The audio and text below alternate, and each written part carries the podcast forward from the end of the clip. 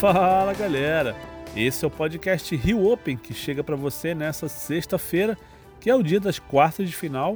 O torneio entra na reta final de sua sétima edição e a gente está aqui para falar de tudo que aconteceu, do que ainda vem pela frente e, claro, dar aquelas dicas para você aproveitar ao máximo seu dia no Jockey Clube Brasileiro. Eu sou Alexandre Cossenza e vou seguir com vocês pelos próximos minutos. Primeiro resumindo a rodada de ontem, depois falando o que vem por aí hoje no Rio Open e no finzinho do podcast vou deixar as dicas de onde e quando você precisa estar para pegar um autógrafo ou fazer aquela selfie com seu tenista preferido.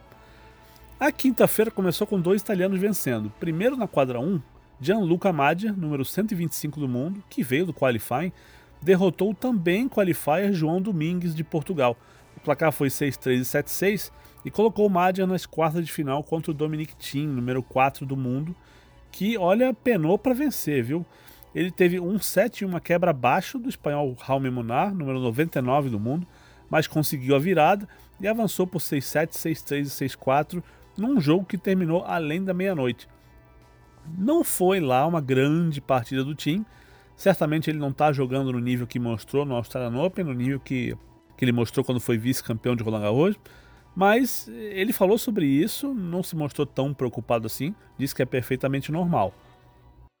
Against Chaume was um, the third tough match we had already uh, two previous years in Barcelona. I think he's ranked worse at the moment than he's playing. He played a good match, didn't give me any uh, free points, and uh, yeah, for sure I'm not at my best again, or for sure I'm not yet at my level again, which which I had in Australia. But it's uh, it's normal. I'm, I'm back on clay for the first time since August.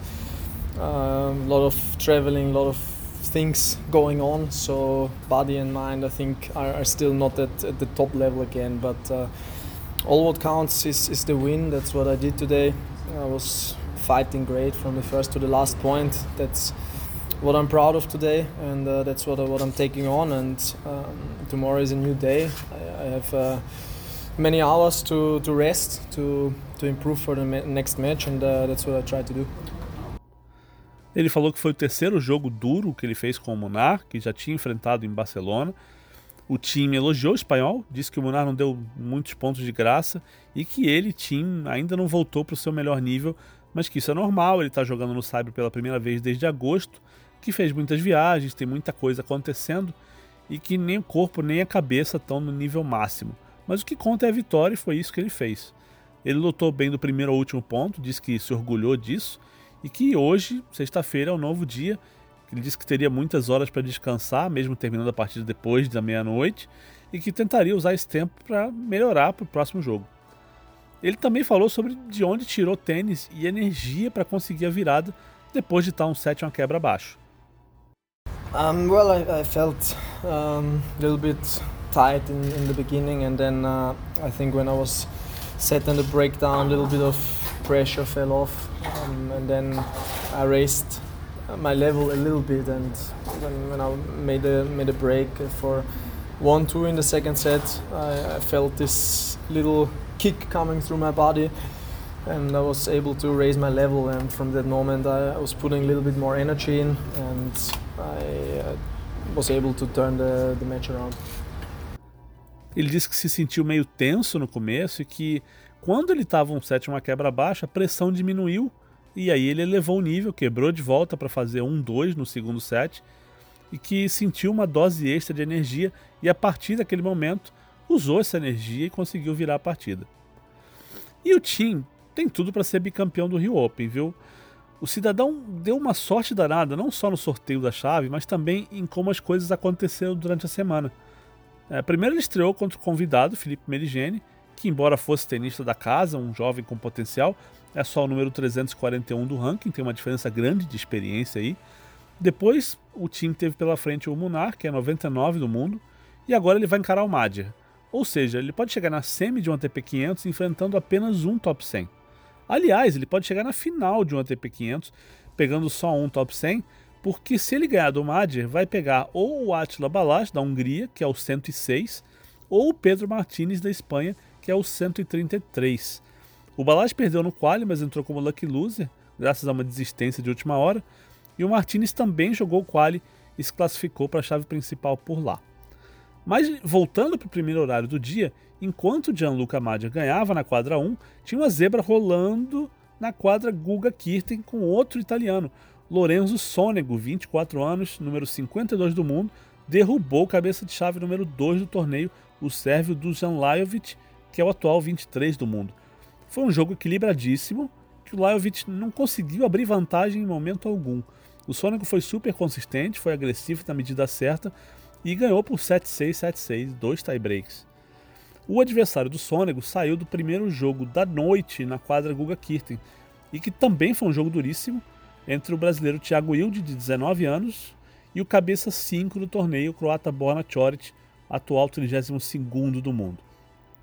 O placar foi 6-3, 1-6 e 7-6, com 7-5 no tiebreak, e dá para dizer que foi uma belíssima atuação do Wilde a partir do segundo set. Primeiro porque depois de levar alguns winners de evolução na primeira parcial, e acho que ele teve os games de saque praticamente dominados pelo croata, o Wilde fez os ajustes que precisava, ele passou a encaixar o primeiro saque com mais de 80% de aproveitamento, começou a agredir mais do fundo de quadra, deixando o Choric na defensiva, e pela maior parte do tempo foi o melhor tenista em quadra. Inclusive, o Wilde terminou a partida com mais winners, 30 a 29. Ele errou menos, foram 15 erros não forçados contra 22 do Choric. Ele ganhou um game a mais, ele fez mais pontos no total. Só não ganhou os pontos mais importantes e tênis é isso, né? Nem todo ponto tem o mesmo peso e o Choric foi uma rocha de solidez no terceiro set. Toda vez que foi ameaçado, deu uma resposta belíssima, salvou um breakpoint no 3-3, depois saiu de 0,40 no 5-5 e mesmo no tie-break, ele abriu 4-0, viu o Wild empatar em 4-4, mas o Choric foi lá, fez o saque dele para abrir 5-4, ganhou o ponto seguinte para fazer 6-4 e depois no 6-5, com o segundo saque, entrou no rally e esperou o Wild errar. Foi um jogaço, eu vou usar aquele velho clichê tenístico aqui, decidido nos detalhes, e acho que, consideradas as diferenças de ranking e de momentos da carreira, os dois têm motivo para comemorar. Thiago, por exemplo, disse que tira dessa semana muitas coisas positivas e na coletiva ele ressaltou, inclusive, que é um tenista muito superior ao que esteve no Rio ano passado e perdeu do japonês Taro Daniel na primeira rodada. Olha, eu acho que eu fiz uma boa partida, de fato. Os, os, as estatísticas mostram isso, mas o tênis não é estatístico, ele não, não depende de pontos é, específicos e nem de, de, de winners e bolas vencedoras. Ele jogou melhor nos momentos decisivos, ele aproveitou melhor as chances que ele teve. Eu tive algumas chances para quebrar o saque dele no terceiro set, é, três breaks no 5 a 5 outras chances, algumas algumas que eu joguei errado, me precipitei, outras que ele jogou bem, mas é, com certeza eu tiro, tiro, tiro dessa semana muita coisa positiva, principalmente para começar bem o ano passado e esse ano eu mudei muita coisa. Eu amadureci muito e principalmente evolui muitos aspectos do meu jogo. É, eu tenho errado menos, tenho mexido melhor, é, evolui muito minha parte física. E isso acaba englobando muita coisa no, no, no, meio do jogo, principalmente quando você joga com caras como o Korit, que, que é a principal arma dele é a solidez. Tem um baita backhand, tem um baita saque, mas além disso, ele erra muito pouco. É... Para você jogar em alto nível, você muitas vezes não precisa dar mais winners, bolas mais bonitas, mais aces, mas sim errar menos que o seu adversário e aproveitar as chances que, que você tem durante a partida, que foi o que ele fez hoje. Então acho que se você comparasse o Thiago do ano passado e o Thiago desse ano, não só desse ano, mas de, de, de uns meses para cá, eu acho que eu mudei principalmente a minha parte física e a minha parte mental. O Choric fez uma análise bem parecida da partida, dizendo que o Wilde foi o melhor tenista em quadra durante uma parte do duelo e falou que a chave para escapar dos breakpoints no terceiro set foi concentrar no saque. I expected it's going to be a very tough match. I thought honestly I had him uh, in the second set. I, I, felt like he was kind of uh, losing the momentum, and I was um, yeah, it's a it's a shame that I didn't use that opportunity, uh, love 30 uh, in the second set in the first game because I thought if I broke them, if if I broke there, it, it would be much easier for me. But then from then from then on, pretty much, especially in the third set, I felt like uh, he was the better player. Honestly, you know, I cannot really say. I was just uh, kind of hanging in there, uh, trying to survive, and yeah, that's what I did in the end. Yeah, I did. I saved uh, uh, many break points, especially in the third set. And yeah, like I said, I mean, look, I was just trying to focus on my first serve. Obviously, I know that's one of my um, biggest weapons, and I knew I need to use it as much as I can. So that was my main focus to put the first serve in. And then I remember on one break point on, on 5 all 30 40, I went for a, a huge second serve as well, and, and he missed uh, the backhand return, which he, I don't remember he missed one backhand return in the, in the whole match, honestly. So that was a. yeah, that was good for me, obviously, but I really went for it. I think I served like 170, 180 seconds serve, honestly. So uh, I, I took that risk. You know, I felt uh, in the rallies I was not really taking the risk. I was not feeling great in the rallies, but in the serves I was really taking advantage of of, uh, of that, you know. O Choric disse que esperava uma partida dura, mas que pensou que tinha um jogo sob controle no início do segundo set, mas ele não aproveitou o 0-30 no primeiro game. Ele falou que se tivesse quebrado ali teria sido muito mais fácil. E falou também que depois daquele momento sentiu que o Wilde era o melhor tenista em quadra e que ele, Choric, só conseguiu se segurar e tentar sobreviver.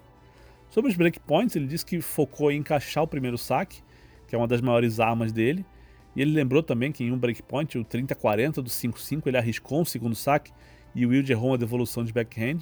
É, inclusive o Choric também disse que não lembra de Wild ter errado uma devolução de backhand até aquele momento e que esse segundo saque foi na casa dos 170, 180 km por hora e que ele assumiu aquele risco porque não estava se sentindo bem nos ralis, mas estava conseguindo tirar vantagem do seu saque. Já na chave de duplas, que teve três jogos com brasileiros, a torcida comemorou duas vezes.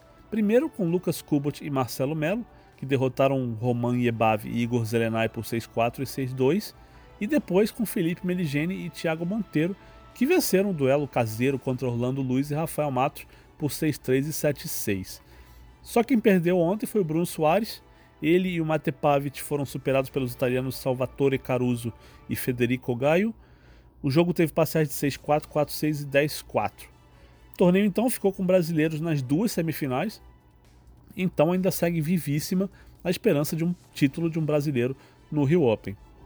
Vamos ver a programação de hoje. Lembrando que hoje é sessão única, não tem separação.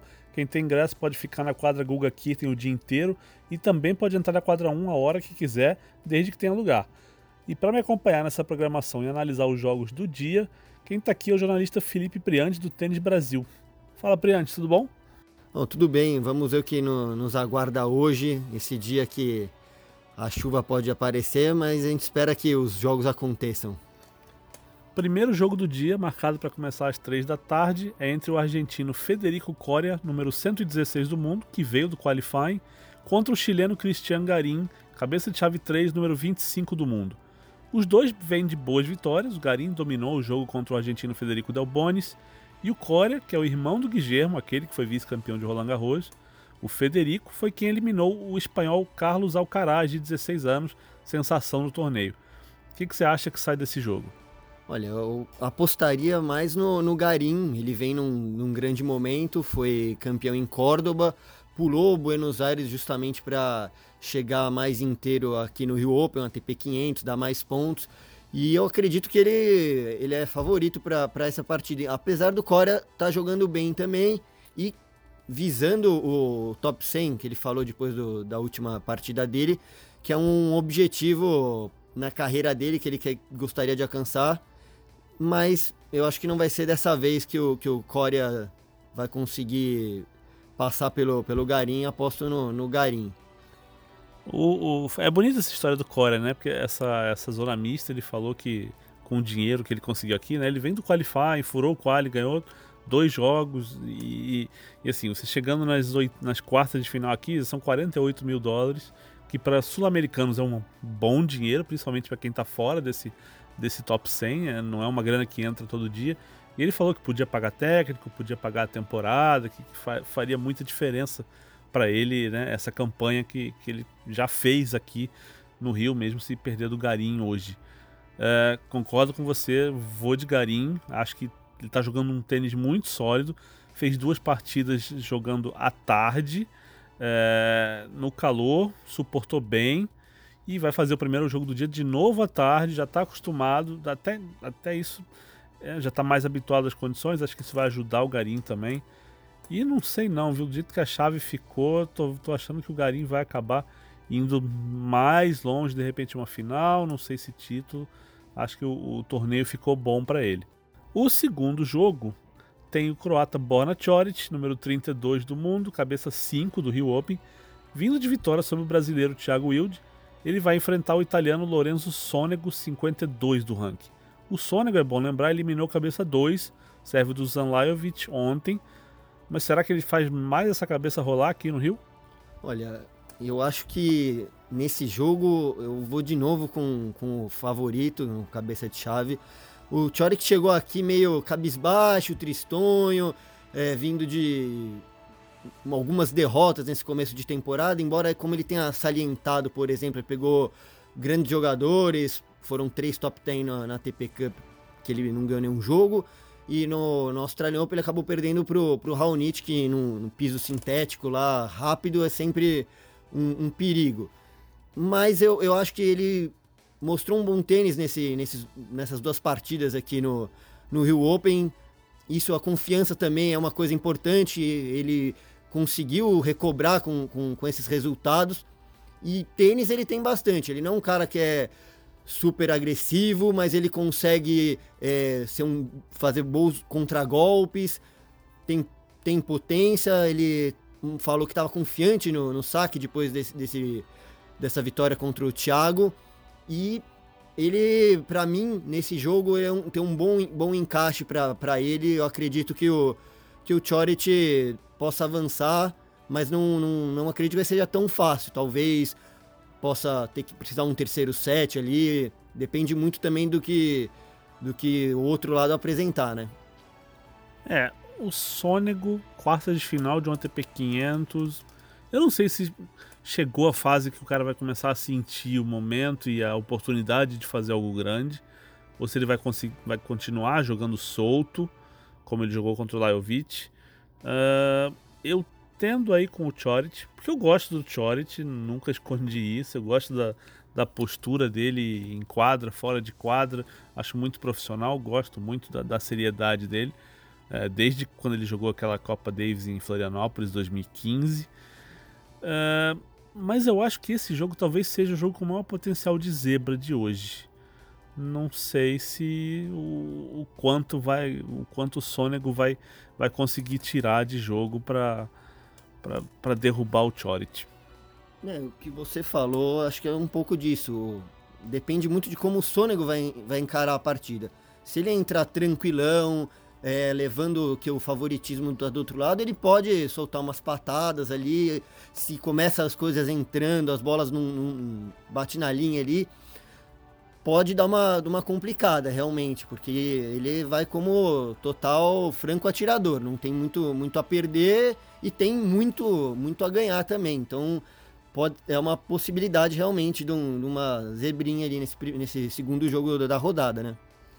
É, o que talvez jogue a favor do Chorit e, e, sei lá, acho que joga a favor de todos os favoritos nesse tipo de torneio, é que a gente vê muita zebra nas primeiras rodadas, de de repente gente que vem do quali ou entrou como Lucky Loser, já jogou, já se adaptou às condições, ao clima, quadra, bola, e chega na primeira rodada, pega um cara que é um pouquinho melhor, não é tão melhor assim, e consegue derrubar um ou outro. Eu acho que à medida que a chave vai avançando e os cabeças, gente como o Tim, gente como o Garim, gente como o, o Chorit, vai se habituando ao torneio e às condições, eu acho que a chance de zebra começa a diminuir. Mas eu continuo, repito, eu continuo achando que se, se tem um jogo com chance de zebra nessa, nesse dia, nessa sexta-feira, é esse entre o Chorit e o Sonic. Mas vamos para o terceiro. Terceira partida dessas quartas de final é entre o austríaco Dominic Thiem, cabeça 1 do torneio, número 4 do mundo, vice-campeão de Roland Garros, vice-campeão do Australian Open, acho que grande favorito ao título aqui. Ele pega o qualifier italiano Gianluca Madia, número 128 do mundo. No papel, o favoritismo é enorme do austríaco. E na prática, Priante? Eu acho que na prática também. o, o, o Tim fez dois jogos razoáveis aqui, ele sofreu um pouco no, nos dois jogos, jogou bem abaixo do, da capacidade dele.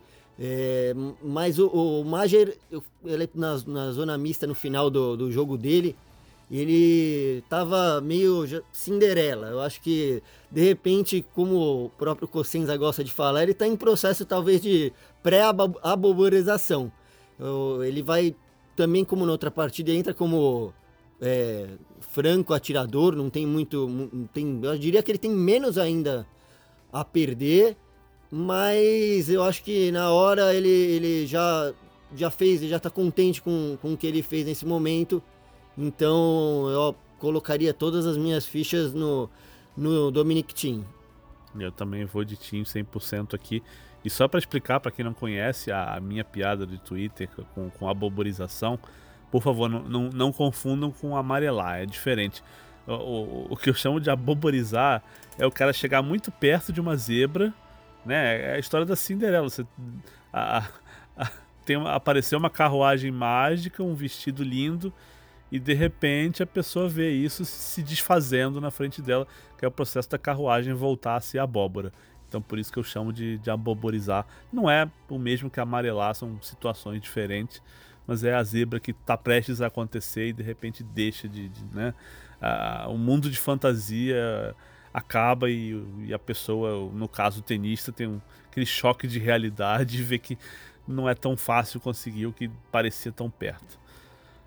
Eu queria só fazer um adendo sobre o Major, que ele tem uma história curiosa, porque não, não jogou juvenil, ele começou a jogar, quer dizer, não começou a jogar tênis, ele jogava antes, mas não se dedicava. E ele falou que ele antes ele não tinha cabeça, maturidade para levar o tênis e aí ele acabou curtindo a vida. Aos 18 ele realmente viu que era o que ele queria fazer e aí desde então ele vem se, vem se dedicando. Mas ele, por exemplo, não jogou nenhum torneio juvenil, nunca, nunca passou por, por essa etapa. Ele foi um cara que entrou de cabeça direto no, no profissional. É, ele tem 25 anos, não é exatamente um, uma promessa assim que saiu, né? Entrou no circuito agora. Uh, ah, para terminar, o último jogo da quadra Guga Kirten, dá para dizer que são dois azarões brigando por uma vaga que é importantíssima para os dois numa semifinal de ATP 500. De um lado, Lucky Loser Attila Balazs, da Hungria, número 106 do mundo, eliminou Thiago Monteiro num resultado que surpreendeu muita gente. E do outro lado, qualifier espanhol Pedro Martínez, número 133 do mundo. O Martínez, de 22 anos, ainda buscando seu espaço na elite. E o Balazs, com 31, um cara que já se aposentou e voltou a jogar tênis. É o jogo mais equilibrado no papel? Ah, com certeza. Esse é o jogo que qualquer aposta assim certeira acho que é um exagero. Ele, uma partida que qualquer pode cair para qualquer lado. Vai depender muito, ao meu ver, de, de como eles vão estar no dia. O Balaz ele fez um, um, bom jogo contra, contra o Thiago ganhou do Cuevas né, na, na, primeira rodada, que ele, eu vi um pedaço desse jogo, ele estava bem firme, até um pouco diferente do que ele jogou contra o Thiago, que começou a variar um pouco mais, fazer o Thiago bater bolas diferentes na sequência, não jogar sempre a mesma bola. Contra o Cuevas ele estava numa, numa vertente mais agressiva, mais fazendo, fazendo o Cuevas tentar ir para trás se eu tivesse que apostar alguém, eu colocaria um, um leve favoritismo no, no, no, húngaro, mas eu não, não consigo ver um, uma, uma grande vantagem dele. É uma partida totalmente aberta, pode dar qualquer coisa. Vou com você. Aliás, é, em, em, quatro dias de, de palpitão, eu concordei com todos os convidados em todos os palpites, eu acho. Então, para manter a tradição, concordo. E não é por puxação de saco nem nada, realmente concordo com o Priante. Acho que é páreo duro aqui e tô indo mais pela experiência do Balage do que por qualquer outra coisa. Então é isso de palpite, gente. Obrigado, Priante. Não, obrigado vocês e quem sabe também, além do, dos quatro jogos de simples, temos a dupla. E hoje a gente pode torcer para uma duas vitórias e quem sabe aquela tão esperada final brasileira, o título título ficar aqui, pelo menos o, o de, de duplas, já que o de simples a gente não tem mais nenhum representante. E é de duplas que eu vou falar agora. O dia de hoje também tem as semifinais de duplas com brasileiros nas duas partidas, ambas na quadra 1. Primeiro, Felipe Meligeni e Thiago Monteiro jogam contra o espanhol Marcel Granollers e o argentino Horácio Ceballos, que são os cabeças 3 da chave. E depois, Marcelo Melo e Lucas Kubot encaram os italianos Salvatore Caruso e Federico Gaio. Dá para dizer que tanto Melo e Kubot quanto Granollers e Ceballos são favoritos, mas que no Cyber, com match tie-break, as margens não são tão grandes assim. Os dois duelos podem ser muito, muito equilibrados. E antes de eu dar aquela dica diária sobre os horários dos treinos, vale o lembrete. A previsão do tempo é de chuva para essa sexta-feira, então levem capas, casacos, uh, vão ao jockey protegidos contra os pingos. E eu sempre recomendo também uma toalhinha, porque sempre que tem uma paralisação por chuva, quando você volta para o seu lugar, o assento vai estar tá tudo molhado. Então, para evitar que você também fique com short, bermuda, calça, saia ensopada, traz uma toalhinha, porque ela vai deixar seu dia muito mais seco. Agora sim, vamos falar de, de quem vai treinar onde. Uh, hoje tem muita gente batendo bola de manhã, porque as simples são todas à tarde, então não vai dar para ver tantos nomes assim uh, nas quadras de treino. Ainda assim, tem Lorenzo Sônico treinando às 3 da tarde na quadra 1. Na quadra 2 tem Monteiro e Meligene às 4 e em seguida às 4 e meia Granollers e Zebalhos. Na quadra 6 tem Melo e Kubat às 4 e mais tarde às 5 e meia Demoliner e Middlecop. Os simplistas quase todos treinam pela manhã, quando o jockey não fica aberto ao público. Vale lembrar que essa programação pode mudar, porque os tenistas podem mudar de ideia, também pode chover, mas essa é a programação atualizada ao fim do dia de ontem. E espero que vocês curtam bastante o dia e voltem secos para casa. Eu retorno amanhã com mais novidades falando sobre a rodada dessa sexta-feira e prevendo que vai rolar no sábado. Até lá, um abraço.